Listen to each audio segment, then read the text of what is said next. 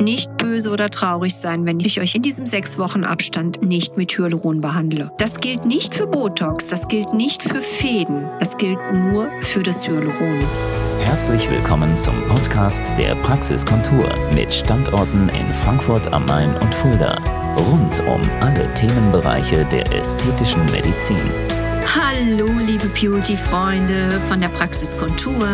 Eure Dr. Nicole David hier. Und dieser Podcast zwischen den Jahren, an dem ich fleißig auch arbeite, ist eigentlich heute wieder mal dazu geeignet, euch aufmerksam zu machen auf etwas, was sehr, sehr gefährlich sein kann und worauf ihr bitte dringend achten solltet. Ich habe es ja schon das eine oder andere Mal erwähnt und ich finde, ich kann es gar nicht oft genug sagen. Vorsicht bei Hyaluronsäure im Zusammenhang mit einer Covid-Impfung. Also, liebe Beauty-Freunde, Genau vor einem Jahr haben ja die Amerikaner schon glücklicherweise viele, viele, viele Menschen geimpft und waren schneller unterwegs als wir hier in Deutschland mit den Impfungen. Und natürlich spritzen auch die Amerikaner deutlich häufiger Hyaluronsäure. So, was ist passiert? Was wurde beobachtet? Am Anfang dachte man, hm, vielleicht Zufall. Aber dann im Laufe der Wochen und Monate hat man gesehen, dass der Zusammenhang zwischen Covid-Impfung,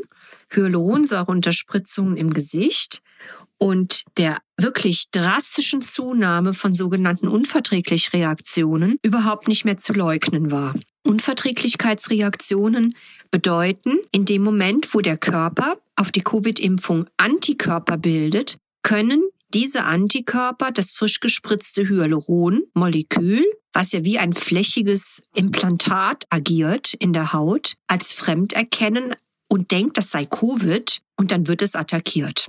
Und dann kommt es wirklich zu ganz schweren Reaktionen. Schwellungen, Schmerzen, Knoten, Rötung, Brennen und so weiter und so weiter. Das ist alles nicht auf die leichte Schulter zu nehmen und kann auch bedeuten, dass diese Behandlung von der Unverträglichkeitsreaktion über die Einnahme von einer Dreifachantibiose, über die Unterspritzung mit Hyalase. Das ist ein künstliches Molekül, hergestellt im Labor, was das Hyaluron wieder auflöst binnen von sechs bis zwölf Stunden. Solche Behandlungen brennen auch sehr stark und sind häufig auch mehrfach notwendig. Also das ist alles kein Spaß, liebe Beauty-Freunde. Die erste Empfehlung war, man sollte einen zwei Wochen Abstand nehmen. Man hat gesehen, das reicht nicht, ist dann auf vier Wochen hoch und irgendwann ist man dann bei sechs Wochen gelandet und daran halte ich mich streng. Und das ist nach wie vor der Fall, dass ich täglich mehrere Patienten nach Hause schicke, weil ich sowohl diese Unverträglichkeitsreaktion dem Patienten auf keinen Fall zumuten möchte, aber mir auch nicht.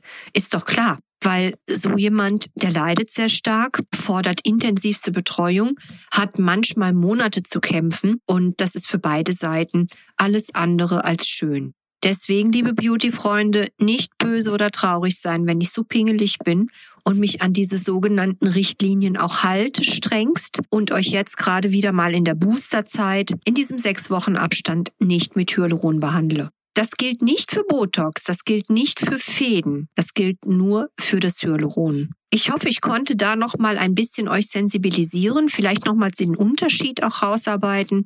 Was ist eine Empfehlung, was ist eine Richtlinie? Diese Geschichte, die ich euch eben erklärt habe, ist eine reine Empfehlung und kein Gesetzestext. Aber ehrlich gesagt, ich wäre ja wahnsinnig, wenn ich mich nicht und eine Komplikation nach der anderen dadurch produziere. Und genau das, das wollte ich euch erzählen, ist einer Patientin passiert, die in Düsseldorf behandelt wurde im November. Sie wurde überhaupt gar nicht, überhaupt gar nicht, überlegt euch das mal, auf die Covid-Impfung in irgendeiner Form angesprochen. Und sie hat wirklich zeitnah danach ihre Impfung bekommen und zeitnah danach, übrigens wurden nicht die sechs Wochen eingehalten, deshalb vergaß ich gerade zu erwähnen, zunehmend ihre Probleme entwickelt. Ich habe gestern mit ihr eine Videokonferenz gemacht und da war ich sehr erschrocken, als ich die ausgeprägten Deformationen in der Lippe gesehen habe und im Bereich der Marionettenfalte das ist die Linie, die vom Mundwinkel Richtung Kinn nach unten zieht, hatte sie auf der rechten Seite so eine starke Schwellung, die war wirklich monströs. Immer wenn sie gesprochen hat, war das ganze Gesicht dadurch verzerrt. Und ich habe ihr auch wirklich klar gemacht, das ist eine Art Notfallsituation und muss dringlichst behandelt werden. Das ist eine Major Complication. Ja,